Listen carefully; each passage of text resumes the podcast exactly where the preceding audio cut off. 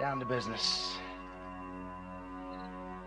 I got my wild cherry diet Pepsi, and uh, I got my blackjack gum here, and I got that feeling. Mm, yeah, that familiar feeling that something rank is going down out there. Oui, non, non, vous vous trompez pas, il s'agit bien d'une apostrophe. Hein. Voilà, je m'adresse à vous, chers spectateurs. Don't ever feed him after midnight. She's alive! Alive!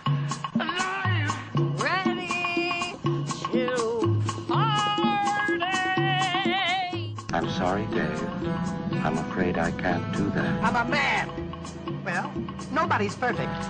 Qu'est-ce que c'est faire C'est pas quoi faire. Les acteurs sont à l'aise dans leur personnage, l'équipe est bien soudée, les problèmes personnels ne comptent plus, le cinéma règne. Vers l'infini Ce soir, Albert Dupontel voit double dans Second Tour, une satire politique dans laquelle il multiplie les rôles, les casquettes, auteurs, scénaristes et réalisateurs, et aussi les péripéties. Les péripéties, plus ou moins rocambolesques, sont aussi le programme du syndrome des amours passés, dans lequel, pour concevoir un enfant ensemble, un couple doit retrouver et recoucher avec chacun de leurs ex, et de Linda veut du poulet, oui, c'est le titre, pourtant droit au but d'une comédie d'animation récompensée au dernier festival d'Annecy. Dans Death Business, Tommy Lee Jones et Jenny Fox s'associent pour sauver un salon funéraire quand la série Polar Park imagine l'enquête croisée d'un auteur de polar en panne d'inspiration et d'un adjuvant ch- chargé de résoudre le mystère d'une série de meurtres. Si le programme vous semble loufoque, en fin d'émission, le documentaire Chambre 999 posera sa caméra au, festi- au Festival de Cannes pour demander aux hommes et femmes du qui font le cinéma si le 7e art est mort. Euh, bienvenue à toutes et tous dans Extérieur Nuit. Elisabeth est presque là, il est presque 20h et euh, c'est parti pour les news.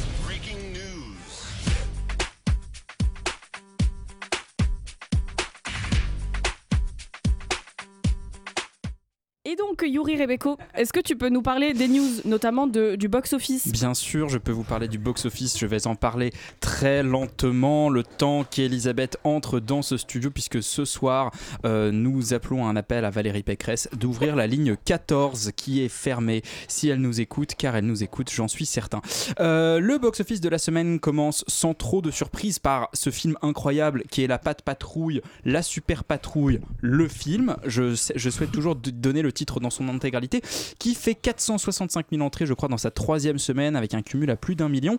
Juste après, et alors là, c'est un peu la bataille des chiffres, il y a Killers of the Flower Moon de Martin Scorsese qui réalise 418 000 entrées dans sa première semaine, suivi par Les Trolls 3 euh, et Une année difficile, dont on avait dit beaucoup de mal la semaine, la semaine dernière. Alors, cumulé, le Scorsese fait moins que ces deux autres films parce que euh, notamment Les Trolls et Une année difficile ont eu des avant-premières à tir-larigot et du coup, c'est pas hyper fair play, mais on peut dire que sur cette semaine, euh, le Scorsese a quand même séduit les gens, un gros mastodonte de 3h26, comme quoi, même sans aucune promotion autour avec les acteurs en grève, euh, les gens euh, sont quand même intéressés par le film. Là, on est un peu content, c'est que le règne animal euh, eh bien, est toujours au même niveau depuis trois semaines. Il fait à peu près 200 et quelques mille entrées et il fait même cette semaine plus d'entrées que la semaine dernière, une légère hausse, ce qui nous euh, rend très heureux. Il approche les 650 000 entrées et va potentiellement passer le million haut la main,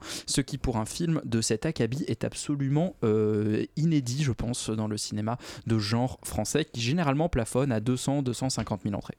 Eh Voilà. bien, ça fait quand même de bonnes nouvelles et on en a plus trop l'habitude. Mais Martin Scorsese, euh, qui fait la promo tout seul et réussit à faire que les gens viennent voir un film de 3h30 et un film de genre français dans le top, on est bien.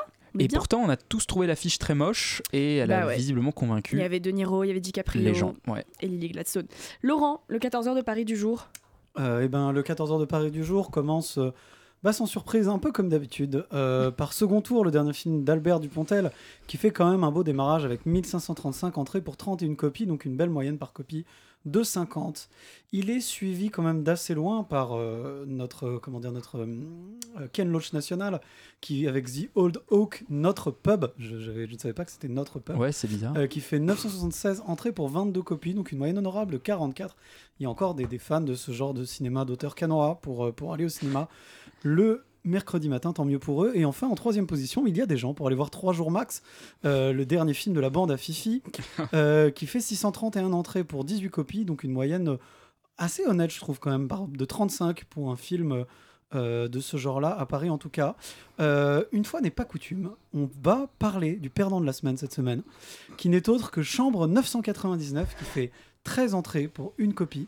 Euh, ce C'est pas un mauvais score hein, pour un perdant. Ce qui est plutôt un bon score Parce pour que d'habitude, on est sur des semaine. 0, des 1. On est surtout sur des 1, du coup c'est un peu moins drôle de faire des copies et des moyennes par copie, mais euh, on en parle, ce qui est quand même incroyable, et je pense que c'est, euh, j'ai envie de dire bravo à tout le monde.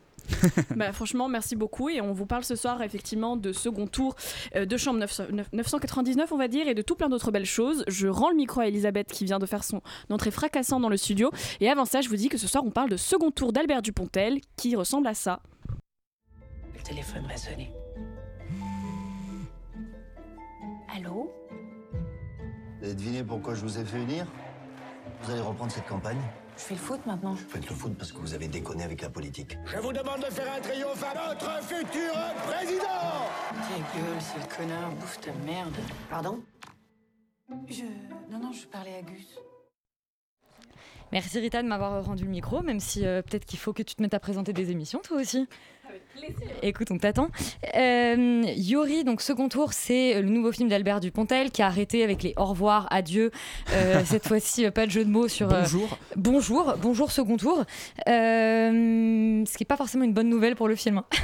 Je- Il y, a- il y a des caméras qui me filment. Là, vraiment, ce soir, on est sur une Bon, émission extrêmement sportive. J'ai Second envie, de le rendre, est une- est une- est j'ai- j'ai une- envie de le rendre très visuel pour notre public en fait qui nous écoute et qui ne se rend pas compte de à quel point nous de sommes toujours. l'effervescence dans le studio. Voilà à quel point nous sommes toujours au front et au fer et au four et au moulin. Euh, pourquoi je dis n'importe quoi? Peut-être pour ne pas parler du film d'Albert Dupontel. c'est pour un peu annoncer euh, la couleur. Alors de quoi ça parle? C'est un peu compliqué dans le sens où on va dire que le l'argument de base, c'est qu'Albert Dupontel joue un candidat qui accède au second tour de l'élection présidentielle française. C'est on croit que c'est une espèce de Macron un peu libéral, euh, mis là par l'élite, le monde de la finance, les financiers, on ne sait pas trop ce que ça veut dire. Mais bon, il est euh, placé euh, à cet endroit et une journaliste euh, déchue qui était au foot et puis qui est, est repromue à la politique, jouée par Cécile de France, va enquêter sur lui et découvrir qu'il y a peut-être un peu plus derrière ce candidat qu'il n'y paraît. Complot, machination, euh, tentative d'assassinat et autres euh, joyeusetés sont au programme de cette fable euh, qui se veut satirique et politique, mais qui est malheureusement un peu lourde et pataude. Je dis ça en plus avec beaucoup de tristesse parce que moi j'aime beaucoup Albert Dupontel, j'aime beaucoup son cinéma en tant que réalisateur, j'aime beaucoup ce qu'il dégage, en fait, ce qu'il traduit en tant qu'acteur, même dans ses propres films, il y a toujours une espèce de de poésie, de, une forme de, de dépression presque dans, dans, dans la manière dont il, dont il joue. Et je trouve que il Et de a en même et temps. loufoquerie, une tendresse. Et en fait c'est quelqu'un qui va aller chercher en fait des références euh, dans le cinéma des Monty Python de Terry Gilliam euh, dans un cinéma justement très visuel très absurde qui va tout en fait où tout est à fond tout le temps et du coup c'est un cinéma qui parfois est un peu éreintant mais il y a toujours une sorte de fougue de, de, de volonté de faire les de, de, de raconter des grandes histoires des, des grandes épopées et notamment dans Adieu les cons qui était pareil un pur film euh, roman de gare mais avec voilà des émotions très fortes avec euh, Qui avait été notre numéro 1, je me rappelle, de, l'émission il y a quelques qui était, années. qui était un, vraiment un chouette film et, no- et no- notamment c'est quelqu'un qui a toujours une soif d'utiliser les effets spéciaux ce qui n'est pas du tout le cas généralement dans le cinéma français qui est assez, euh, euh, assez réticent à ça là malheureusement. Et là malheureusement voilà il tombe dans tout un tas de travers. Sur le fond je trouve le film assez bête en réalité. C'est à dire qu'il n'a rien à dire sur la politique il n'a rien à dire sur le journalisme. Et par conséquent euh, son scénario est écrit comme ça un peu à la va-vite. Euh, tout s'enchaîne rien n'a vraiment de lien. Euh, les événements sont tous complètement disparates. Et du coup les événements qui sont censés nous faire rire ou nous émouvoir tombent complètement à plat parce qu'on est encore en train de se demander mais attends c'est un rapport avec quoi ce que je suis en train de regarder? Et en fait il est déjà passé à autre chose et du coup ça nous permet pas du tout de nous attacher au personnage. Et euh, sur la forme en fait il est tellement attaché à tout tourner en studio tout tourner en fond vert tout tourner avec des avec des caméras je sais pas je sais pas où il les place. Ce qui fait que ben tout paraît particulièrement plat et pas très beau. Et du coup de, ce, de, de ce point de vue on est un peu déçu parce que Dupontel c'est quelqu'un qui arrive généralement à manier cette matière numérique qui arrive à, à manier euh, des mouvements de caméra extrêmement complexes très virtuoses. Et puis là ça tombe complètement à plat et du coup le tout est une espèce de soufflet qui ne prend jamais. Euh, on- au début, ça démarre de manière assez rigolote, on c'est un peu intrigant, qu'est-ce qui se passe Et il y a toujours des petites blagues en fait qui vont rattraper, on va dire, euh, le rythme du film qui est assez, assez lent et assez, assez mal tenu. Euh, et lent dans le sens perçu. Je, pense que le film va à fond la caisse, mais en fait, comme on s'ennuie un peu, je trouve que le film va pas très vite. Mais donc, il y, a une- forme pour moi un peu d'échec sur ce film, malheureusement. Et, j'espère qu'il se reprendra sur le prochain parce que c'est quand même un auteur intéressant dans le paysage qu'on a. Laurent, toi, la satire politique, c'est euh, c'est un de tes genres favoris, si je ne m'abuse? Ouf, globalement, oui, en effet. Surtout quand Euh, c'est Jean Roucas. Surtout quand c'est Jean Roucas pour les plus anciens qui savent qui c'est, ce qui n'est pas le cas de les trois quarts des gens autour de cette table. Euh, plus sérieusement, bah oui. Le moi, silence moi, répond à ta question. Moi, je suis complètement. euh, je suis halluciné en fait de ce truc. C'est-à-dire que je ne comprends pas ce qui s'est passé. C'est un, un naufrage. Enfin, un naufrage, c'est très dur parce que en fait. Euh, je, comme, comme je suis complètement d'accord avec Yuri, Albert Dupontel, c'est un auteur qu'on aime beaucoup, qui fait des choses très intéressantes, euh, qui s'effondre totalement avec ce film. Et, et en fait, le truc, c'est que je pense que je comprends un peu ce qu'il a cherché à faire, mais que c'est complètement raté. Euh, dans le sens où euh, il y, a- toute une espèce de relation autour de euh, voilà ce truc de candidat, de volonté de changer les choses, de, comment dire, un peu de créer une espèce d'instantané de différentes positions sur le type qui est professeur et d'archétype comme ça. que- Qu'est-ce que ça voudrait dire Un type comme ça qui essaie d'accéder au pouvoir, etc. En fait, il y a des choses que je trouve un peu intéressantes dans le film et je comprends un peu où il veut en venir. Le problème, c'est que bah c'est raté. Alors moi, j'ai pas trouvé le film ennuyeux, j'ai pas trouvé le film mal rythmé, même si en effet, je trouve qu'il part un peu dans tous les sens et qu'il n'arrive pas à construire quelque chose de vraiment intéressant. Mais surtout, le gros problème, c'est que c'est un peu débile. C'est-à-dire que je suis quand même halluciné euh, de voir que le film arrive à être globalement euh, insultant envers les journalistes, les politiques, le monde des affaires, le- les fans de foot, les jumeaux. Et même les gens en général. C'est-à-dire qu'il y Et a les truc- Roumains, et les Roumains. Et les un peu. Roumains, beaucoup les Roumains. Il y a un truc quand même vraiment assez gravos dans le monde que, que crée Albert Dupontel, où on a vraiment l'impression que, que- en fait, qu'on a vraiment l'impression qu'il a une vision du monde totalement stupide, quoi, et qui prend vraiment les gens qui sont là-dedans pour des abrutis. Et c'est très gênant parce que quand on veut faire de la satire, il faut au moins savoir De quoi on parle déjà savoir. Alors, pff, je sais pas jusqu'à quel point il sait de quoi, quoi il parle, mais en fait, peu importe, c'est au moins accorder à une partie de tes personnages des, intentions, quelque chose, quoi. Pas euh, juste en faire des espèces de, de types un peu débiles qui sont là essentiellement pour faire des vannes et, des vannes qui marchent pas très bien en plus. C'est-à-dire que dans l'ensemble, même si je pense que. euh, même si je- au-delà du fait que c'est un mauvais film, j'aurais plutôt dit que c'est vraiment un film raté. C'est-à-dire que malheureusement, c'est raté parce qu'il il arrive pas en fait à vraiment montrer ce qu'il voudrait montrer et qu'en plus euh, il dit des choses euh, d'une débilité invraisemblable. Et franchement, je m'attendais pas à ça parce que c'est plutôt un type intéressant qui a fait des films intéressants jusque-là. Donc euh, peut-être que c'est un accident. la suite. Peut-être que c'est un accident de parcours Bah, et qu'il vaut mieux aller voir un autre de ses films. Il est mieux quand il fait en fait du pur euh, romanesque et, et là clairement il a voulu s'attacher, il a voulu un peu trop l'ancrer dans un paysage politique qu'on connaît trop bien et dont il ne maîtrise visiblement ni les codes narratifs ni les codes visuels. Mais est-ce qu'un des problèmes du film, c'est pas aussi que tout simplement il n'y a pas d'antagoniste? C'est-à-dire que finalement, euh, un problème en chasse un autre, mais on a, on a à part ces grands méchants financiers qu'on ne voit jamais, il n'y a pas d'antagoniste, Rita? Euh, bah, L'antagoniste, dès le départ, ils essayent de dire un peu que c'est le capitalisme euh, anti-écologique. Oui, ce que je veux dire, c'est qu'il n'est Bon. pas incarné. Voilà, mais bon, alors je suis hyper d'accord avec toi, Laurent, parce que déjà tu dis que c'est insultant, et je trouve ça intéressant parce que c'est insultant, mais c'est même pas subversif. C'est insultant pour être méchant, et c'est même pas drôle dans sa méchanceté, euh, où je sais que moi je suis pas sensible à la méchanceté drôle, mais normalement ça fait des trucs comme les frères Cohen, la méchanceté drôle. Là, bon, alors euh, je fais de la comparaison vraiment euh, tirée par les cheveux, mais je sais même pas si on peut parler de satire politique, en ce que ça n'a rien de politique, et ça n'est pas la satire mordante que ça se croit être. Ça me rappelle la série Arte avec Léa Drucker dans un tout autre genre, certes, mais qui m'avait tout déjà dit beaucoup de mal. voilà, mais qui m'avait tout autant énervé en ce qu'elle gaspille l'arène politique. On a une, une arène incroyable en France en termes de politique, surtout aujourd'hui, c'est hilarant, on n'a même pas besoin de faire les blagues, elles s'écrivent toutes seules, et pour autant on gaspille. Les Tuches 3 avaient fait ça très très bien. Et, exact, bah, franchement, les, les tuches, je, je pensais à les revoir récemment par autre sujet. On sait pas faire de la satire politique en France pour l'instant, j'ai l'impression. On sait faire des drames et trailers politiques qui peuvent être hyper pertinents et intéressants, mais on sait pas en rire de manière assez ironique. On sait pas rire de la politique, alors que il y a des chroniqueurs politiques qui sont hilarants en France. Il y a des politiques tout simplement qui sont hilarants, et je comprends pas comment est-ce qu'on on arrive à, à sortir des choses aussi nulles que ce film, parce que j'en viens à mon avis.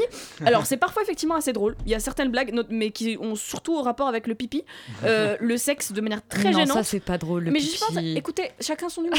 Moi, il y a un moment, Je vois que euh, je vois qu'on fallait. cho- je vois qu'on a cho- t'as choisi ton propre humour. quoi. Eh, mais alors moi, moi j'ai vraiment je cherchais à me, à me raccrocher à quelque chose parce que je comprenais pas ce que je voyais. Euh, Il y a beaucoup de blagues sur les Roumains et, je, et qui ne sont rattrapées à aucun moment pour dire que c'est pas normal. Mais fr- franchement, Prom Dog, au lieu de- au- au- au-delà du fait que c'est pas drôle, c'est pas normal les blagues qu'ils font sur les Roumains de dire on va aller au rond-point, mais n'importe quoi. À deux droits de parler de prostituées aussi. Enfin, Alors, pour contextualiser pour les gens, c'est une blague où ils doivent traduire un texte en roumain et du coup, le personnage dit Je vais aller au feu rouge pour demander à un roumain visiblement. il le dit même pas, il dit juste je vais aller au feu rouge Oui. et on est censé comprendre qu'au feu rouge il y a des Roumains. Ouais. Et ils Alors, reviennent vraiment- trois fois sur la blague, Et- ce qui est un peu lourd à force. Pardon. Et, euh, et je trouve ça vachement fou parce que non seulement c'est pas drôle, mais en plus c'est moche. Et je sais que je le dis trop souvent que les films sont moches en ce moment, mais mon dieu, je sais que. Alors après, j'ai cru comprendre que c'était une posture de vouloir toujours tourner en studio, etc. Mais enfin là, il y a un plan sur un aigle à un moment qui devrait. Qui devrait- interdit- interdit par la Convention de Genève, À ça. mon, à Ouais. mon sens, ce plan, a- si le film, même si le film avait été genre euh, euh, la Palme d'Or de cette année, ce plan aurait annulé le film. Et déjà qu'il est nul. Donc voilà, pour moi, c'est trop difficile de croire à aucun des twists du film. Il y a une espèce d'effet telenovela tout du long. Nicolas Marié joue Christian Clavier. Et vous ne me ferez pas le dire autrement. C'est vrai. Il joue Christian Clavier, il est horrible et c'est surtout horrible pour Cécile de France dont le personnage aurait été super intéressant sur papier. Mais qu'est-ce qu'elle fait là? Et on essaye de.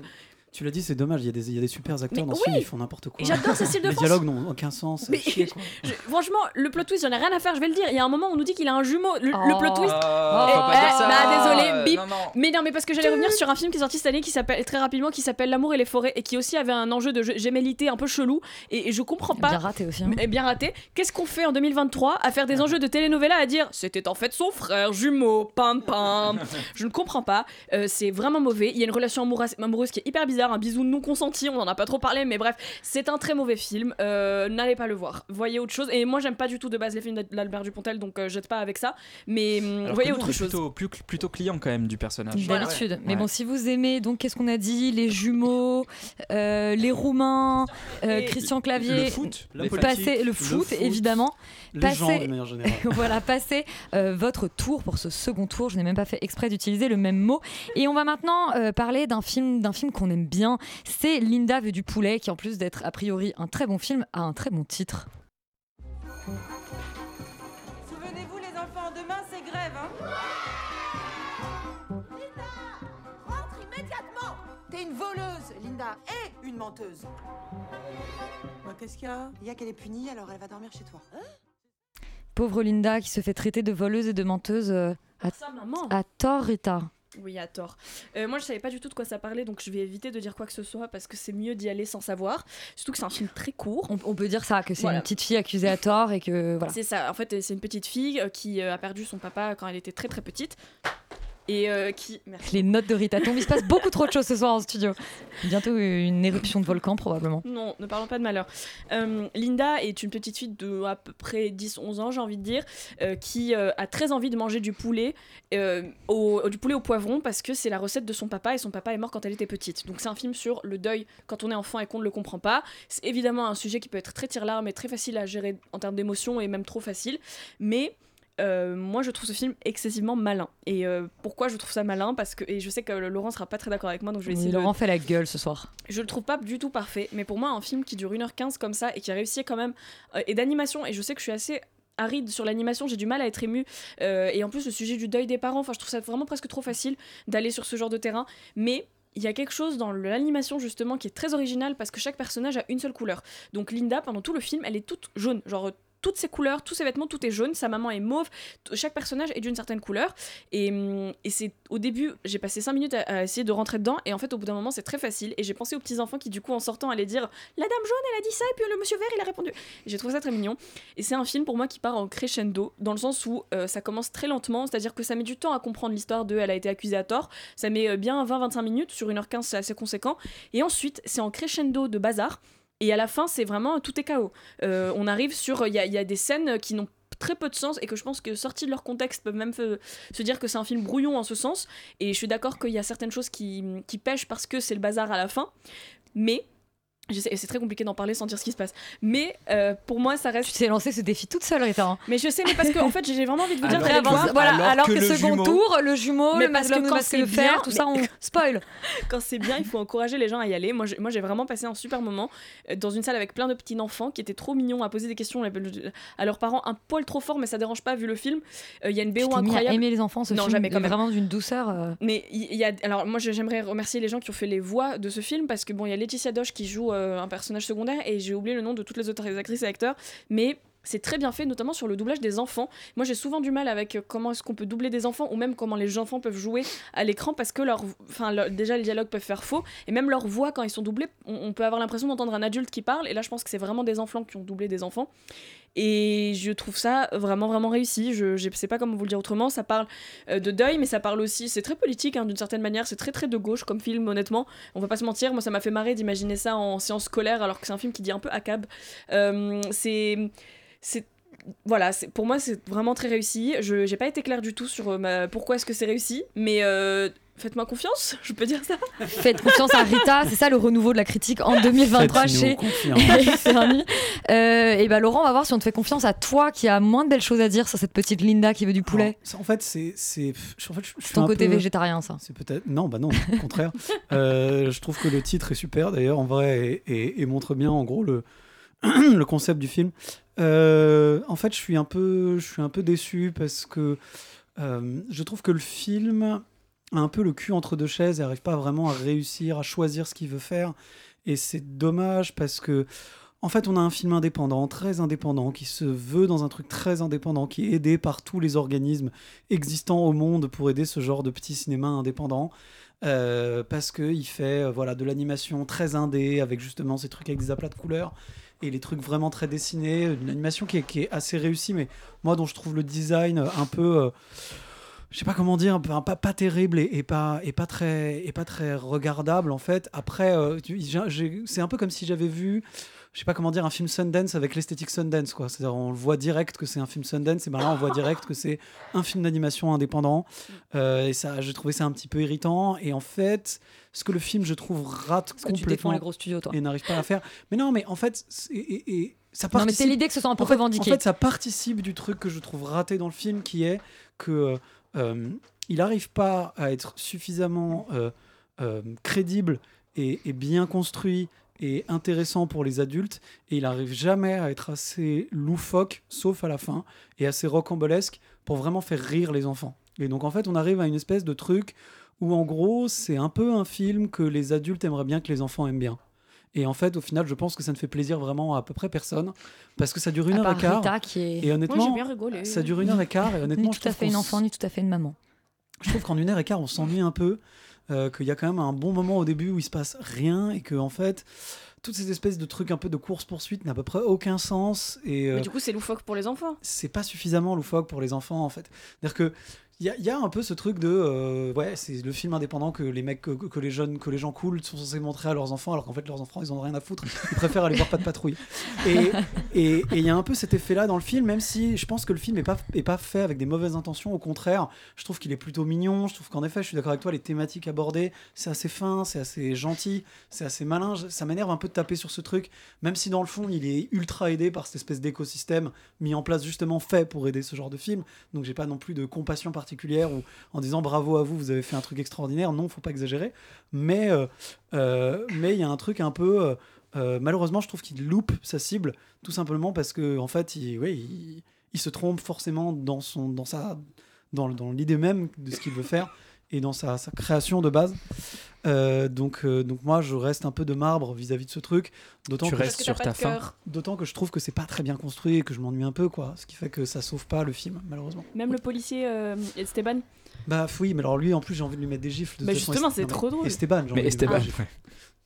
le pauvre il est peut-être très sympathique hein, ceci dit je ne le On connais va, pas mais... on va quand même préciser donc, que ce film Linda veut du poulet que euh, Rita a aimé et Laurent Moins a été romp- récompensé du euh, cristal du long métrage au festival d'Annecy. ça alors Tu te calmes Tu là dire, Tu vas dire voilà. théorie du complot? Non, mais pas théorie du complot, mais évidemment que c'est ce genre de film qui chope les prix à Annecy, évidemment. Bah, parce que c'est bien. Non, mais parce qu'ils sont. Enfin, tu vois, évidemment. Ils Parce sont qu'ils sont tous la- de mèche Mais non, Bon, calmons-nous. ça fait partie du truc, quoi. Ça me surprend pas. Vous êtes on bien va, sur on va rester dans le cinéma indépendant, Laurent, avec le syndrome des amours passés.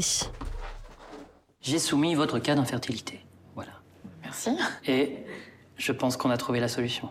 Ah. Vous devez retrouver toutes les personnes avec lesquelles vous avez eu un rapport sexuel dans votre vie et vous devez accomplir à nouveau un acte sexuel avec toutes ces personnes.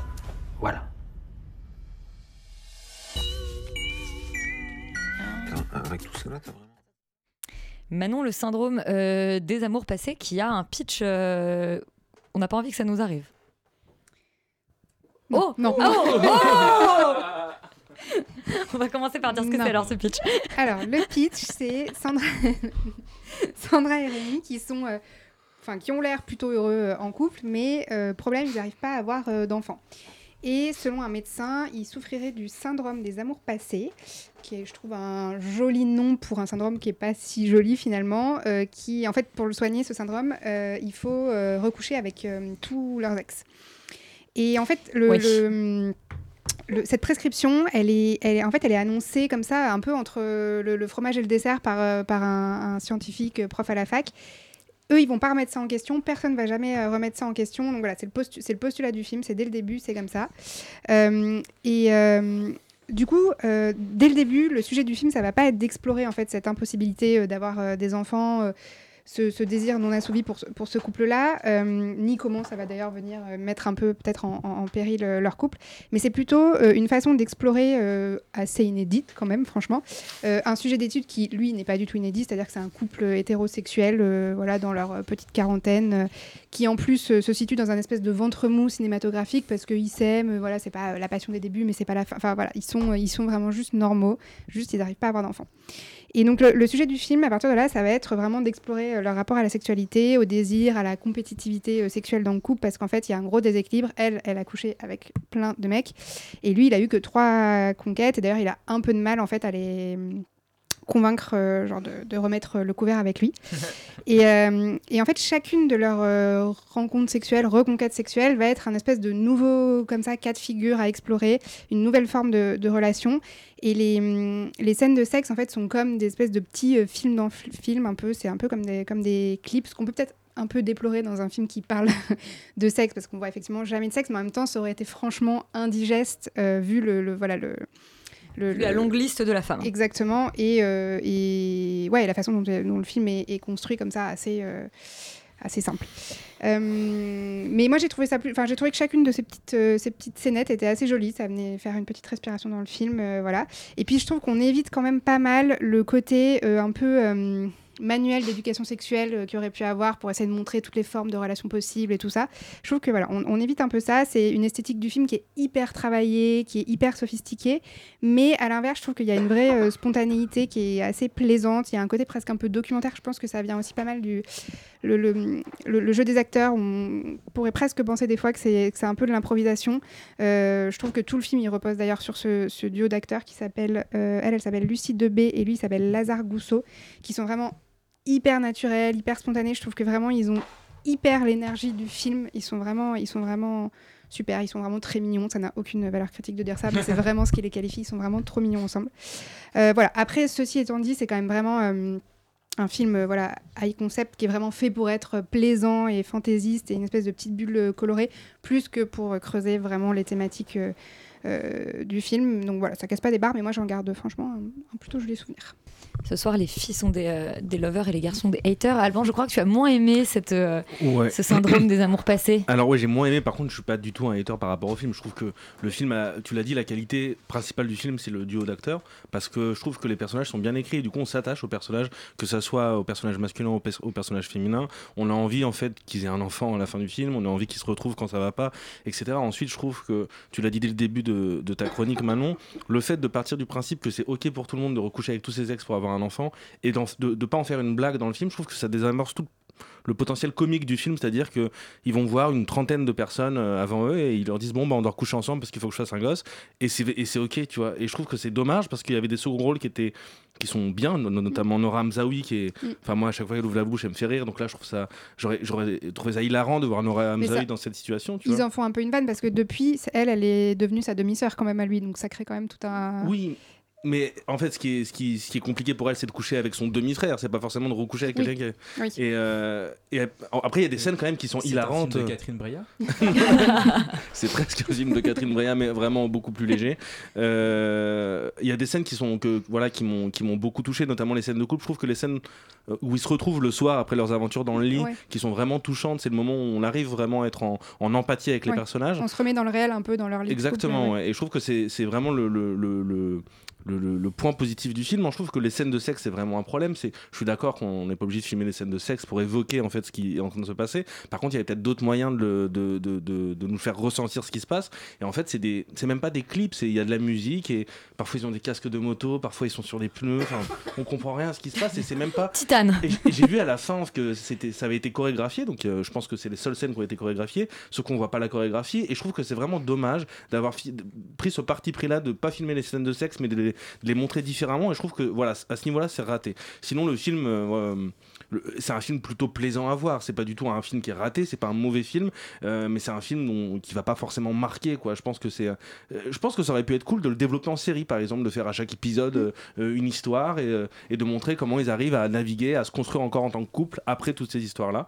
Et je trouve qu'à la fin du film, se rattrape un petit peu sur leur histoire et je trouve qu'on on arrive à plus de sincérité. Sinon, il y a quand même une posture assez, assez cool bruxellois du film qui est un peu irritant, un peu pour revenir sur ce que disait Laurent. disait Laurent, Mais, vous euh, êtes dans le même camp ce soir. mais, euh, mais sinon, voilà, c'est pas du tout un film que je déconseille. C'est un film plutôt agréable, qui a plein de défauts, mais qui, qui se laisse regarder quand Mm. même. Dit bruxellois parce que c'est des Belges. Oui, on voilà, on l'a pas dit que c'était un film belge. C'est un film franco-belge pour être précis, effectivement, mais, euh, mais on peut le qualifier de, de film belge parce que je pense que c'est cet humour-là. Mm. En tout cas, euh, on va maintenant partir sur un film plateforme, un film qui n'a pas euh, eu de sortie cinéma.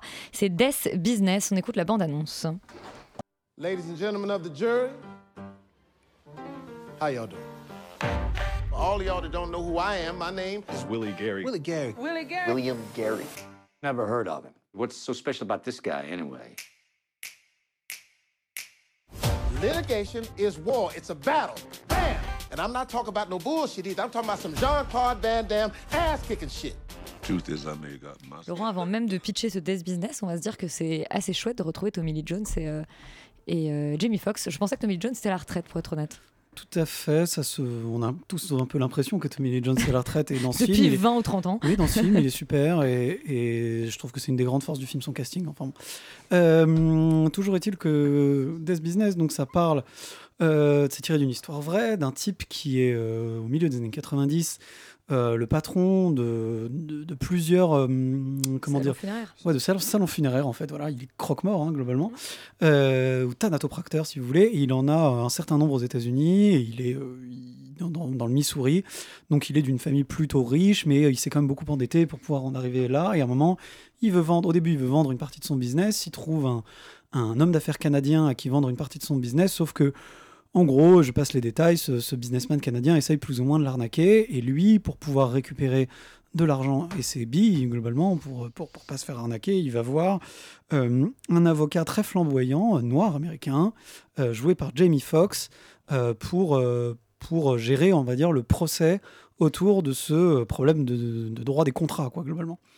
Euh, c'est un pitch qui a l'air d'être absolument déprimant sur le papier, qui en fait donne lieu à un film de procès euh, assez amusant, un peu décalé, avec des personnages un peu euh, plus grands, un peu over the top, et notamment le personnage de Jamie Foxx qui est bah, on l'oublie parce qu'on le voit pas très souvent, Jamie Foxx, mais quand même un excellent acteur et qui là, je trouve, donne une, une comment dire, une, une performance, euh, bon, enfin en tout cas, euh, peut-être pas exceptionnelle parce que je le trouve d'habitude très bon, mais extraordinaire comme d'habitude. Et euh, et en fait, on a euh, ouais, un peu, un, peu ce, ce- un côté un peu jubilatoire derrière ce film et ce côté un peu de ces vieux blancs du Sud euh, euh, qui sont un peu euh, largués euh, face à euh, cette espèce d'exubérance de cet avocat richissime, euh, ultra médiatique qui en fait des caisses, etc. Euh, et je trouve que le film arrive à amener des petits trucs un peu euh, amusants et un peu, euh, enfin, je veux dire subversifs, mais enfin doucement quand même, parce que ça reste un film un peu de studio et tout, même s'il n'a pas de sortie en salle, ce qui est un peu étonnant, mais Euh, Bah, c'est un film Amazon en fait. c'est un euh, film Amazon, mais euh, aux États-Unis, Amazon en général, ils sortent en salle. donc, euh. Bah, mais euh, là, en non. France, là, en l'occurrence, pas non. toujours, hein. Euh, là, euh, voilà, on a un film de Black Savior, quoi. C'est-à-dire qu'on a cette espèce de, de figure du Black Savior, qui est un truc qu'on qu'on connaissait pas. On connaissait très bien le White Savior. Il y en avait partout. Euh, mais là, c'est ça, c'est exactement ça. Cette espèce de mec qui vient sauver la mise, euh, alors qu'il est afro-américain et qu'il a rien à faire dans ce monde-là. Euh, c'est assez amusant. Je pense que c'est pas un film. C'est un film qui arrive à traiter de problèmes assez lourds de manière assez légère et assez drôle. Euh, c'est dans ce sens-là plutôt réussi. Je trouve pas que c'est un chef-d'œuvre, ce soit un chef-d'œuvre euh, loin de là. C'est-à-dire que il y a quand même des. Je trouve qu'il y a un peu un problème de construction et un problème de narration dans l'ensemble où on n'arrive jamais vraiment à suivre euh, le procès de manière euh, très réussie avec le rebondissement que ça implique, Mm. etc. Tous les trucs sont un peu cousus de fil blanc. On voit venir certains machins et, et en fait, il n'y a jamais suffisamment d'enjeux. En tout cas, la, la mise en scène des enjeux est suffisamment, est jamais assez bien réussie pour qu'on ait euh, des vrais sentiments de suspense et, euh, et, de, tension qui vont avec ces, films de procès-là. Euh, même si, ouais, tout le côté un peu amusant, tout le côté un peu, un peu drôle et finalement tout le sous-texte est assez bien fait, assez intelligent. Je trouve que c'est un film qui, qui pour un film plateforme, est vraiment très réussi. Euh, je pense que on n'aurait pas méprisé ce film-là au cinéma non plus. C'est un peu curieux, je trouve, comme choix de l'avoir fait sortir qu'en plateforme. Surtout que c'est Euh, pas un film qui coûtait très cher en réalité, donc euh, avaient c'est- assez peu d'enjeux financiers même. mais c'est pas un grand, euh, voilà, c'est pas non plus un grand film, c'est pas non plus un grand chef-d'œuvre. Euh, on va pas euh, non plus, euh, ouais, ça va pas non plus rester dans les annales. Sauf peut-être pour la performance de Jamie Foxx qui est super, mais enfin en même temps il est tout le temps super. Donc, euh, donc, euh, donc si vous aimez beaucoup Jamie Foxx et que vous aimez bien euh, Tommy Lee Jones, je pense qu'il faut pas hésiter d'aller voir le film parce que c'est c'est deux heures euh, assez bien dépensées, assez sympathique. Oui, au chaud chez soi. Euh, Alban, toi aussi, tu trouves que c'est un bon divertissement, honnête divertissement, ce Ouais. Death Business? Tout à fait, moi je suis entièrement d'accord avec, euh, avec Laurent, c'est pas du tout un chef-d'œuvre, loin de là. Peut-être que je, moi, je m'attendais tellement à quelque chose d'horrible que, que finalement j'étais agréablement surpris. L'affiche est en cata, ouais. Ouais, et, euh, et en fait, c'est effectivement, le film vaut beaucoup pour Jamie Foxx parce que c'est lui, même si c'est deux personnages principaux avec Tommy Lee Jones, on entend beaucoup plus et on voit beaucoup plus euh, euh, Jamie Foxx. Et je trouve que c'est quand même assez réussi, enfin c'est un pari réussi de faire euh, un film de procès sur un sujet qui est absolument euh, ridicule sur des affaires de contrat, même si forcément le, procès parle d'autre chose. On a la, euh, condition des esclaves nord-américains, enfin en- en- dans, le Mississippi ou, en Floride, etc. Et je trouve que à ce niveau-là, quand c'est sur le ton du procès, quand c'est sur le ton de l'humour ou de l'irrévérence qui est porté par Jamie Foxx, c'est plutôt bien fait. Je trouve que parfois le film se perd. Il y a, des, complications et des difficultés en termes de ton et sur le regard qu'il porte sur son sujet. Parfois, on a des scènes vraiment. euh, très bizarres où il se retrouve euh, sur des champs où il y a des esclaves qui ont été enterrés dessous et le film change totalement de ton avec quelque chose de grandiloquent et on se demande ce que ça fout là on dirait un film de raté de Patricio Guzman, enfin comme presque tous les films de Patricio Guzman, mais un film vraiment, on, on se comprend, on comprend pas ce que cette séquence fait là. Et ensuite, on revient tout de suite à Jamie Foxx avec son, son, son avion, avec euh, Wings of Justice dessus. Enfin, euh, voilà, je trouve que moi, c'est un film qui m'a, qui m'a vraiment. euh, euh, fait marrer en fait ça m'a vraiment fait marrer. Je trouve que le personnage dans sa manière d'être aux autres etc et je trouve de lui donner une petite profondeur comme ça à Jamie Foxx euh, un- d'un mec en fait sympa qui va s'attacher à Tommy Lee Jones et une histoire d'amitié va naître de ça etc je trouve que c'est plutôt bien vu même si effectivement c'est tiré de fil blanc mais je trouve que c'est voilà c'est un film qui, qui, qui qui surprend pas mais qui est toujours plaisant. Et donc je pense que pour un film Amazon moi j'avais jamais vu un, film Amazon j'en ai pas beaucoup vu mais de cette qualité là et je trouve que c'est plutôt encourageant euh, et, plutôt réjouissant de voir un, un tel film euh, sur une plateforme Yuri, je t'ai vu frétiller euh, sur ta chaise quand on a parlé de Black Savior. Je suis agacé parce que je pensais faire le malin avec cette punchline, que c'était effectivement un film de. J'ai juste parlé avant toi, mec. Bah ouais, je sais. mais partageait le même cerveau, c'est- Mais on, ça. on est un hive mind, comme on dit. Euh, Ça expliquerait certaines choses. Voilà. Et non, non, mais je en fait, je vais, je- ça va être un peu chiant parce que je vais dire plus ou moins la même chose. Euh, je suis aussi très, très agréablement surpris par ce film qui, en fait, est tout à fait honnête à la fois dans son projet, dans son exécution et dans son résultat, ce qui fait que on est emporté quand même par ce truc qui est un film de procès on ne peut plus basique, on ne peut plus classique, euh, avec effectivement au cœur cette ju- justement ce côté un peu subversif, mais subversif au sens de, de ça renverse le, le- cliché. Ça, c'est, plus effectivement un white savior movie, c'est vraiment un black savior movie. Mais ce qui est drôle, c'est que le film suit les mêmes codes absolument que le white savior, et, euh, et du coup, euh, en le renversant, euh, le rend en fait un peu subversif et le rend un peu intéressant parce que du coup, il, permet de raconter justement tous ces tous ces aspects un peu politiques et, euh, et en fait euh, de, de, ouais, de ces aspects politiques, sociaux euh, qu'il va mettre en fait en dessous de ce procès. Et là où je suis d'accord avec toi, Alban, c'est qu'effectivement, on n'a pas besoin des scènes très très explicatives euh, où le film essaye de nous dire quelque chose vraiment de manière très directe de voilà c'est le voilà le sens en fait de ce que je veux raconter. C'est dommage parce qu'effectivement on, a compris on a compris sans ça. Juste le renversement euh, de cette structure narrative ultra balisée en fait elle nous le fait comprendre. Les enjeux du procès nous le font comprendre. Euh, les différents retournements de situation qu'il peut y avoir autour de, autour de certains témoins sont tout à fait suffisants. Et même le point de vue de base le point de départ de base qui est de dire on va aller chercher un avocat noir parce que on va être dans un comté à 70% noir donc on aura probablement un juge noir donc un avocat noir nous sera utile. C'est déjà ça ce, point de départ il est hyper intéressant parce qu'il raconte tellement de choses à la fois sur le système judiciaire américain sur euh, le sur euh, euh, les relations entre bah, les afro-américains et les blancs sur le racisme sur en fait il y a plein de trucs qui sont dits juste par tout un tas d'arguments narratifs dont on n'a pas besoin d'explications particulières. Et du coup, effectivement, le côté lourd euh, est vraiment dommage parce que on aurait pu le couper, on aurait eu un film probablement plus efficace, plus rigolo, plus pétillant, et, euh, malheureusement, euh, du coup, ça alourdit un peu, mais c'est vraiment craché dans la soupe, dans le sens où, effectivement, Jamie Foxx est extraordinaire. Moi, je vais vraiment aussi défendre Tommy Lee Jones parce que c'est bien hein. en fait parce qu'il est à l'inverse de Jamie Foxx qui est flamboyant euh, qui en met qui en met plein la vue. Et lui il est dans une espèce de retenue. Il a deux expressions dans le film. Il a voilà il c'est un croque-mort. Et c'est il a il a il a il a au- je pense au maximum 20 répliques sur deux heures. Euh, mais il a une espèce de présence et justement l'agencement des deux marche très bien est une excellente idée. Et même si le film part perdant quand il dit inspiré d'une histoire vraie dans son carton du début il y a quand même un vrai souffle intéressant dans ce film. Laurent? On a oublié de, tout, de tous de parler euh, de Alan Rock, que tout le monde aime si Oh, tout le monde a du bien goût, qui est extraordinaire dans ce film. Enfin, qui est extraordinaire, qui est super aussi dans ce film, qu'on oublie, qui est un peu le troisième personnage un peu du truc et qui est vachement bien, euh, et qui aime beaucoup son grand-père. Je laisserai ça à ceux qui ont vu le film. Euh, vous comprendrez la vanne, il y a, mais, mais je trouve que justement, il dit un truc vraiment assez intéressant autour de ça, Ouais, euh, ouais, ouais. Qui, est, qui, est, qui est cruel et qui, qui est Mais assez drôle. Même sur la crédibilité des, des Ouais, ouais. témoins, sur qu'est-ce que ça veut dire et sur. Euh, Non, non, euh, oui, non. moi, Je sais pas, tu- En fait, je sais, je sais pas si on parlait de la même personne avec. Alan euh, Rock, c'est le- le- l'avocat blanc euh, Ah, d'accord, original de ok. Tommy Lee Jones. Donc non, moi je parlais d'un autre personnage qui est l'autre avocat, enfin le, le, le jeune avocat Ouais, qui, qui est super aussi. qui est super, mais je trouve qu'il en fait rien alors que c'est quasiment, enfin ça repose sur lui quand même. Oui, le, grave. Le, le procès, et comment le procès va C'est évoluer. presque lui le savior en fait, c'est Ouais. lui qui a toutes les bonnes idées. Et en fait, il- le, réalisateur ne fait absolument rien de ce personnage et je trouve que c'est vraiment dommage parce que moi je m'attendais vraiment à une chute à la fin où, où euh, finalement ce gars-là va prendre le rôle de Jamie Foxx et finalement il se passe rien. Et voilà, je voulais juste en parler parce que je trouve ça dommage que le- l'acteur est très très bon et le personnage était plutôt bien écrit jusque tout le long du film avant que ça se, bah, ça, se- ça s'oublie. Donc quelques occasions euh, ratées, quelques lourdeurs, mais dans l'ensemble, vous conseillez ce Death euh, Business. On va maintenant passer au coup de gueule de la semaine. C'est Chambre 999, un documentaire dont on écoute la bande-annonce.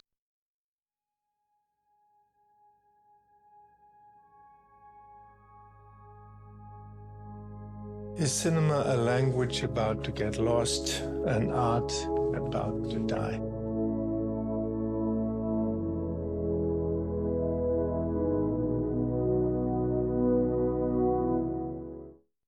Maintenant, évidemment, avec ce documentaire, on va se demander si le cinéma est mort ou en tout cas appelé euh, à mourir. Mais moi, je, je tiens à faire une, une- quand même une réflexion par rapport à ça. C'est que il y a deux semaines déjà, tu nous poussais un gros coup de gueule au micro. C'est ton deuxième coup de gueule depuis euh, la rentrée qui quand même était il y a un mois. Donc clairement, le cinéma va quand même pas hyper bien. Non, là, ça sera pas un coup de gueule non plus, euh, mais comme sur le consentement. Voilà, pour ceux non, qui là, n'avaient je, pas je vais juste, enfin, pff, enfin, on- je pense qu'on va refaire euh, le live tweet à mon avis avec euh, Yuri. J'ai j'ai pas grand chose de, de plus à dire parce que en plus, il faut que je fasse un petit disclaimer. Moi, j'ai pas réussi à aller au bout. J'ai regardé une heure sur les une heure et demie. euh, de ce documentaire qui reprend donc le concept de Chambre 666, qui était un documentaire de Wim Wenders réalisé en 1962, euh, 1982, pardon. Et qui avait l'élégance de durer 50 minutes. Voilà. Où Il il est posait- réalisé par euh, Wim Wenders. Ouais. Exactement. Où il posait, je ne sais pas quelle question d'ailleurs à l'époque. Tu l'as La même, euh, plus La ou même moins, ouais. Oui, parce que c'était oui par rapport à, à la cassette vidéo. et Oui, voilà, ça, en fait, ouais. est-ce que l'arrivée de la vidéo Mm. va changer quoi que ce soit Voilà. dans, la- dans le langage du cinéma? Donc là, la réalisatrice qui s'appelle Lubna Playust, elle, euh, elle euh, reprend ce même dispositif en 2022 ou 2023 et elle interroge des réalisateurs à Cannes en les mettant dans la chambre 999 du Martinez. Martinez euh, pour leur poser la question de si le cinéma est mort, euh, sous-entendu désormais voilà l'ère l'ère du streaming. Euh, Bon, euh, c'est donc euh, 1h30 de plan fixe euh, dans une chambre d'hôtel euh, sans montage aucun, c'est-à-dire qu'elle nous laisse même les euh, d'Olivia Assayas. Enfin, c'est vraiment Les gens qui s'asseyent, qui se relèvent. Qui, enfin, pff, qui disent je sais pas, j'ai rien à dire parce qu'en fait elle, elle, elle leur a donné une feuille avec la question écrite dessus qui est le cinéma est-il mort, je pense. Elle a appuyé sur rec et puis elle est partie. Donc après voilà, il y en a qui digressent pendant des heures, il y en a qui ont vraiment trois mots à dire. Euh, c'est vraiment pas intéressant. Euh, je, en fait, elle s'est vraiment, je pense, cachée derrière son casting qui pour le coup est vraiment énorme. Elle a des noms énormes, mais en même temps en plein milieu du festival Dont de on peut Cannes. citer quelques-uns, ouais. Euh, ouais, qui- qu'est-ce qu'on a? On a euh, David Ruben- Cronenberg. Olivia Sayas, Olivia Sayas, euh, Kirill, Kirill Serebrennikov, Alice Vinocourt, euh, Euh, Arnaud Desplechin Arnaud, Arnaud Desplechin. Et tout un tas d'autres gens. David Chou, enfin il y a beaucoup de, il y a beaucoup Ouais, de monde quand même. Il y a vraiment énormément de monde. Mais en Asghar temps, Et un, casting très canois, donc. Mais voilà, Bah, en, en fait, fait, elle a pris que des oui. gens au festival de Cannes. Il suffisait qu'ils aient 5 minutes dans leur emploi du temps et puis c'était bon, quoi. Donc en fait, elle s'est contentée de ça et puis après, il y a vraiment plus rien derrière. Euh, donc je trouve ça quand même euh, assez léger. Niveau mise en scène, elle s'est contentée. Je pense, pour essayer de contextualiser le fait que c'est à l'ère du streaming, elle leur a mis une espèce de télé avec des vignettes de films, de plateformes, pour qu'on voilà, on se rende compte que c'est par rapport à ça qu'ils parlent. Ça se trouve, toi, tu penses que c'est même pas fait exprès, j'en sais rien. Euh, toutes les réponses, elles sont globalement hyper attendues. Enfin, moi, j'ai retenu rien à part euh, la danse de Kirill Serebrennikov et Audrey Diwan, qui est quand même extrêmement éloquente. Enfin, ça, vraiment, c'est quand même quelqu'un qui parle très bien et qui essaie un peu. Euh, alors, je sais pas à quel point c'est pertinent, mais qui essaie quand même un peu de sortir de, voilà, des, des- de- du chemin et de- de- d'explorer un peu d'autres. euh, Cronenberg choses. est pas mal hein, parce qu'il dit quand même que la question est une question à la con et Ouais. il se casse. Donc c'est, c'est- oui, oui c'est vrai. Mais bon, moi, je, vraiment, je retire euh, rien de ça. Cette question, elle est vue et revue. Et en fait, la poser à des gens qui ont tous leur film à Cannes, euh, je, vraiment, je Ouais. vois archi pas l'intérêt. Et puis moi, je pense qu'en fait, c'est en demandant à des gens de payer pour aller voir ça qu'on est en train de tuer le cinéma. Voilà. Yuri? Euh, comment passer après ça? Euh, En fait, je suis assez d'accord dans le sens où il y a à la fois une bonne idée euh, qui est de poser la question non, non- seulement du cinéma, mais elle part du langage du cinéma à l'ère du numérique et du streaming et du, du tout à l'image en gros. Et ça, c'est hyper intéressant parce qu'effectivement, il y y a une évolution du langage filmique évidente. Il y a, je sais, on ne sait pas si c'est une perte, on ne sait pas si c'est, en tout cas, il y a une évolution du fait de la multiplication des sources d'images aujourd'hui. Et ça, c'est un fait. Et ça, c'est hyper intéressant de se dire, mais qu'est-ce que, qu'est-ce qu'on en fait? Qu'est- Qu'est-ce qui, qu'est-ce qui va advenir de ça? À part Audrey Diwan, il n'y en a aucun Sauf qui- que voilà, personne, ça, personne. Et encore une fois, Cronenberg que- que- qui m'intéresse et Clément Cogitor qui dit des choses assez intéressantes sur le sujet en disant en fait on a formaté le langage du cinéma pour plaire au festival et on s'est plus posé la question de ce qui racontait quelque chose du vrai monde. Et c'est ça, je trouve. euh, Mais qui c'est la, une- la question effectivement que, qu'on peut se poser en regardant le documentaire. C'est est-ce que les gens qu'on Eh interroge sont les personnes voilà. pertinentes pour répondre à la question et, qui m- participent moi, pas pour la- à cette moi, euh, c'est un des trucs que je me suis dit en regardant le film, c'est que je vais pas citer de nom, mais il y a des gens dans le film que je Il y en a qui sont criminels, ils ont le couteau non, avec le mais sang je dessus, considère qu'il y en a, c'est des fossoyeurs en fait de, de ce truc-là. Et donc quand ils sont là, face caméra, à se dire Ah, c'est vrai, le cinéma est en train de mourir. Et il va crever la gueule ouverte. Et t'es là, mais ta gueule en fait, t'es ton film à Cannes, t'es là en train de faire des films que personne n'intéresse, tu filmes tes potes dans des hôtels particuliers à Paris et t'es en train de me dire que le cinéma est mort. On sait de qui tu parles.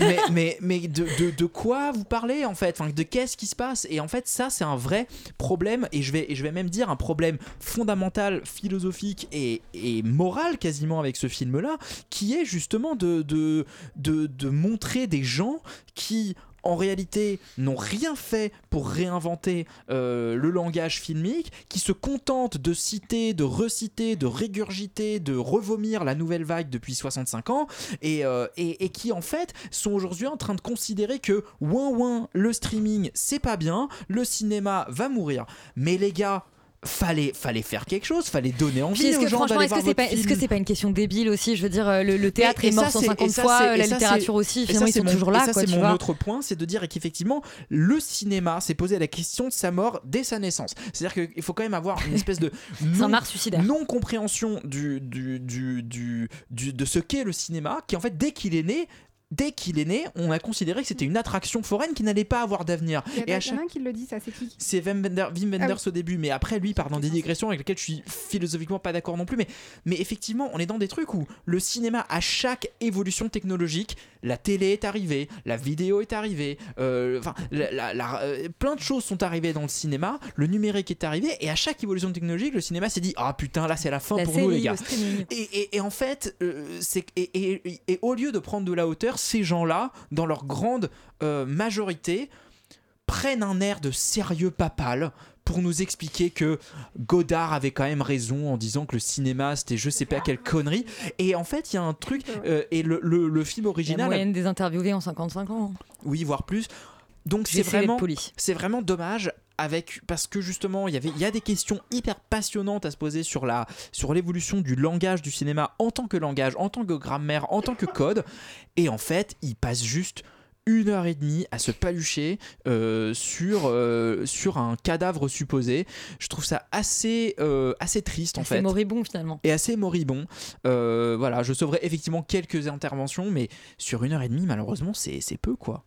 Mais les gars, ça y est, j'ai l'idée de l'émission de Noël. Au lieu de faire un top flop, en fait, on va, on va disserter sur cette question. euh, euh, Mais vraiment avec le même ton, genre. Avec le même ton. Le et en laissant tous les blancs. est- est mort, euh. Oh là là, waouh. Fontaine. Et ben si euh, le cinéma a été assassiné 150 000 fois, la série a fait partie euh, des euh, suspects potentiels. On va parler d'une série, c'est Polar Park, euh, série Arte. Les gendarmes ont retrouvé une oreille coupée. Et ça vous intéresse pourquoi Pas parce que j'écris des romans policiers. Je suis une grande admiratrice de vos livres. Un moine devait me révéler un grand secret, mais il est mort. Un secret comme celui que votre mère. Je vois pas le rapport avec ma mère. Une petite voix dans ma tête me disait de rester quelques jours de plus ici. Je veux vous aider en faisant équipe avec vous. Si je cherchais un coéquipier, vous seriez le dernier sur ma liste. Un assassin qui transforme les gens qu'il a tués en tableau, c'est... euh, L'art de poétiser la mort Ce type d'assassin qui se donne du mal pour faire... Une bande-annonce très bavarde, très mystérieuse euh, pour cette série euh, Polar Park avec euh, nos amis Jean-Paul Rouve, Guillaume Gouy, si je dis pas de bêtises. C'est exactement ça. Alors je vous vois faire des têtes un peu bizarres à la bande-annonce. Il faut sachez que j'ai vu la bande-annonce après et que j'ai réalisé à quel point euh, elle était très, une très mauvaise publicité. Et pareil pour les affiches. Je pense que ça ne traduit pas du tout le ton et le style de, de cette série sur laquelle je suis tombée un peu par hasard. Les affiches, ils essayent de vendre un Fargo français. hein. Et alors, ça j'entends. Voilà. Mais donc, de quoi ça parle Euh, Polar Park, c'est l'histoire de David Rousseau, qui est un auteur de polar à succès, qui ont tous des noms un peu insensés. euh, J'en ai plus en tête, mais c'est vraiment des polars euh, genre morts euh, devant un film, enfin des trucs un peu insensés. C'est toujours très drôle. Il est en panne d'inspiration et il se trouve qu'au même moment, il se fait inviter dans sa ville où il a passé plusieurs étés en- enfant, qui s'appelle Mout et qui existe vraiment. C'est une ville dans la montagne en France où il fait giga froid. Effectivement, c'est comme Fargo, c'est-à-dire il neige tout le temps, les voitures démarrent pas parce qu'il fait trop froid. Et c'est, euh, il arrive dans cette ville au moment où quelqu'un meurt. Et ensuite, il y a une suite de, une succession de meurtres qui font qu'on a un serial killer à mout. Sauf que c'est déjà bien assez drôle en soi parce que tout le monde est là. Comment ça, on a un serial killer à mout? Même les flics n'y croient pas. Et donc, il rencontre euh, un, policier, un adjudant qui est euh, très fan du FBI. C'est-à-dire qu'il arrête pas de lire des trucs sur le FBI. Qu'il a sur, sur son ordi, il a un sticker FBI et il pense vraiment qu'il peut devenir comme le FBI alors qu'il est flic à mout. Encore une fois. Euh, et déjà, tout ça, c'est une, une, euh, une arène complètement sarcastique et ironique qui pour autant se prend très au sérieux, mais de la bonne manière. C'est-à-dire qu'ils sont pas, ils se prennent pas au sérieux dans le sens où ils veulent faire quelque chose de trop grandiloquent, mais juste ils prennent au sérieux chaque mort euh, et surtout ils prennent au sérieux le côté. Euh, pourquoi est-ce qu'on est obsédé par le- les, polars, par ce qui est mortifère, par les podcasts qui parlent de crime, le- tout ce qui est true crime, un peu comme dans la fin du Scorsese euh, par ailleurs. Euh, pourquoi est-ce que ça nous obsède Pourquoi est-ce que ça nous intéresse? Et ils veulent adapter ça au monde français, alors que c'est une arène plutôt américaine. Donc tu as parlé de, Fargo, en fait, c'est très référencé. Donc effectivement Fargo, mais tous les frères Cohen de manière générale. Mais c'est des références très bien digérées à mon sens, euh, c'est-à-dire qu'ils ont réussi à les adapter à l'humour français, euh, au contexte français. Et donc pour moi c'est une série à l'humour particulièrement français, et pour autant moi qui en suis pas forcément friande, j'ai trouvé ça très drôle et très bien amené. Rien que sur l'idée d'un serial killer à mout, ça aurait pu être de très mauvais goût, et c'est finalement très très drôle en fait. Drôle et, euh, et sérieux quand ça a besoin d'être sérieux, et mon dieu Jean-Paul Rouve. Jean-Paul Rouve, mais... je- Non, mais je suis amoureuse de Deux lui semaines là. après l'avoir euh, relativement euh, démoli dans le consentement. Alors, j'ai pas vu le consentement, il est vrai, mais là dans Polar Park, il est absolument génial, il s'amuse et on et, et- et je sais pas, il, est- il est sur un ton trop bien. J'adore Jean-Paul Rouve dans cette série Euh, et euh, Guillaume Gouy que je ne connaissais pas, qui joue euh, cet adjuvant, qui est vraiment, il déjà il a des yeux incroyables, mais ça ça n'a rien à voir. Mais euh, ils, ils jouent vraiment Mmh. tous trop bien. Et il y a Firmin Richard, qui est une actrice française noire que je sais pas si vous voyez qui c'est. Ouais. Qui est dans 8 femmes, effectivement, et que je n'avais pas vu depuis très longtemps à l'écran, et qui a un rôle trop intéressant puisque c'est la capitaine. Et c'est la capitaine, et au début, c'est pas traité, et, euh, au bout d'un moment, ils font des références au fait que c'est une capitaine à mout alors qu'elle est noire, et, que c'est c'est quand même, encore une fois, un truc complètement insensé euh, vu le contexte. Mais. Il y a même visuellement, c'est complètement fou. Il y a une création d'univers assez dingue. Moi, quand je réécoute, la BO est très, euh, la BO et le générique me rappelle le générique de The Americans, et c'est en ce sens très très intéressant. Et ça fait que là, j'ai vu la série il y a deux semaines, et j'ai envie d'y retourner. Alors que c'est pas du tout mon univers. Moi, j'aime pas tout ce qui est meurtre habituellement, et j'ai envie d'y retourner parce que ils ont bien créé leur univers. Mais petit bémol, et je m'arrêterai sur ça, c'est qu'il y a une voix off qui au début j'ai du mal à comprendre qu'est-ce qu'elle vient faire parce qu'elle est un peu dans un ton différent, mais elle est expliquée dans le dernier épisode. Et pour moi, le dernier épisode est un petit peu, je sens, je vais rien spoiler hein, parce que tout est trop facilement spoilable, mais le dernier épisode est un petit peu en demi-teinte. J'attendais plus grand vu comment les, les quatre précédents étaient incroyables. Euh, mais c'est à voir, hein. franchement, regardez Polar Park sur Arte, euh, c'est vraiment très très bien. Alban, tu recommandes toi aussi ce Fargo à la française, Polar Park Ouais, alors je n'accepte pas que ce soit un Fargo à la française, ce n'est pas un Fargo à la française. mais oui, je suis totalement d'accord avec Rita, moi je trouve que Avec des références digérées. Euh, oui, des références digérées. Moque-toi de moi aussi. Mais je te cite, je me moque pas. Voilà, et, euh, et non, non, ouais, c'est vraiment. euh, je suis d'accord, Jean-Paul Rouve est super dans, son, dans ce rôle-là, et c'est vrai que euh, quand on aime bien les polars, quand on aime bien en lire, même quand on aime bien en regarder, on retrouve un petit peu tous les codes, que ça soit forcément sur le traitement des meurtres, mais aussi sur l'ambiance qui peut régner dans certains polars. Je sais pas, que ça soit les choses qui se passent la nuit avec des codes bizarres du FBI, ou, forcément il y a un côté très ironique parce qu'ils comprennent absolument rien à ce qu'ils font, donc ils doivent mettre une pierre blanche pour quand des messages, enfin c'est incompréhensible. Et le les deadbox un peu, je Ouais, retrouvé où est-ce qu'ils ont laissé des messages codés mais ils comprennent rien. Enfin, en, vrai, c'est très très drôle. C'est vraiment très très drôle. Et, euh, et je trouve que les- tous les personnages secondaires sont vraiment bien développés. Euh, Il y a euh, la chanteuse qui reprend ou qui chante ses chansons en, en anglais euh, dans, le, dans le petit bar du coin. Et ça m'a fait penser à un film de, de Jean-Paul Salomé qui s'appelait Je fais le mort, qui était à peu près le même scénario avec euh, François Damien. Et par ailleurs, j'ai appris que le, le réalisateur du film, dont j'ai oublié le, le, le, le- le De- nom. de- et le de la de la série pardon, excuse-moi. Euh, Gérald, Gérald Voilà. Mathieu, qui est le créateur aussi et scénariste de la série. Et a fait un film en fait euh, il y a 12 ans euh, qui s'appelait Pompon Pidou et la série Tout à fait. euh, est Laurent inspirée fait de, ce, de, de cette série. En fait, c'est ça se passe dans le même village, c'est avec les mêmes acteurs. On retrouve le personnage de Marilyn Monroe qui est un des, un des, des, des, des- des meurtres, enfin des cadavres de, de la série. Et voilà, je trouve que le- la série arrive vraiment à, à avoir en même temps des personnages sympathiques, à être humoristique et en même temps à faire avancer une enquête qui est intéressante et qui nous donne envie de continuer, d'aller plus loin dans, dans l'histoire. Et c'est vraiment. euh, c'est assez malin de la manière dont c'est fait parce que euh, il y a plusieurs affaires qui se mêlent. Il y a aussi le côté un peu autobiographique de Jean-Paul Rouve qui retourne dans son village d'enfance, qui cherche des réponses sur son passé, etc. Et je trouve que voilà, le film arrive vraiment à mener de concert tous les petits bouts d'enquête qu'il essaye de, de, de- enfin, qui sème euh, au, fil à- au fur et à mesure des épisodes. Et il y en a pas beaucoup des épisodes. Et je trouve que c'est vraiment mené d'une main de maître. Et je trouve que c'est voilà, c'est c'est C'est c'est- bien. c'est- c'est- c'est super bien, c'est super euh, réjouissant euh, à regarder. Bon, bah, c'est 5 épisodes à découvrir sur euh, Arte. Il me semble que c'est 6 Ah pardon, 6. 6 Ouais. 6 épisodes. Oui, 6 épisodes, oui, 5, ça n'a Ouais. aucun sens. 6 épisodes à découvrir euh, sur Arte. Euh, c'est la fin euh, d'Extérieur Nuit ce soir, mais vous restez sur Radio Campus Paris, euh, puisque maintenant c'est l'émission musicale euh, de la radio, tout foutre en air, et je crois qu'on a une petite passerelle. Bonsoir Alexandre. Moi, la petite passerelle. Salut, ça va? Euh, 16e saison, dis donc. On commence un peu à vieillir. Waouh, 16e saison Ouais, 16e. mais C'est l'âge des plus jeunes chroniqueurs d'Extérieur Nuit. Euh, comment ça, tu l'as plus? Mais si, tu l'as, on s'entend très bien. Eh ben, on est très content de retrouver l'antenne ce soir pour une mensuelle euh, cette année, avec un beau programme. On a une voix extraordinaire en découverte. Vous allez voir, euh, il faut absolument l'écouter. Vous allez, trouver ça extraordinaire. Et, euh, et ensuite, on a Chien Noir pour son premier album qu'on a découvert au Printemps de Bourges, qu'on aime beaucoup. Et les deux vont nous faire un live et un live acoustique magnifique, de la très très bonne musique. On a même des places à gagner pour un chouette festival à FGO. Ah, Alors surtout, il faut rester et puis euh, essayer de gagner ces places. Euh, vous restez pour tout foutre en air, et nous, on vous dit à la semaine prochaine.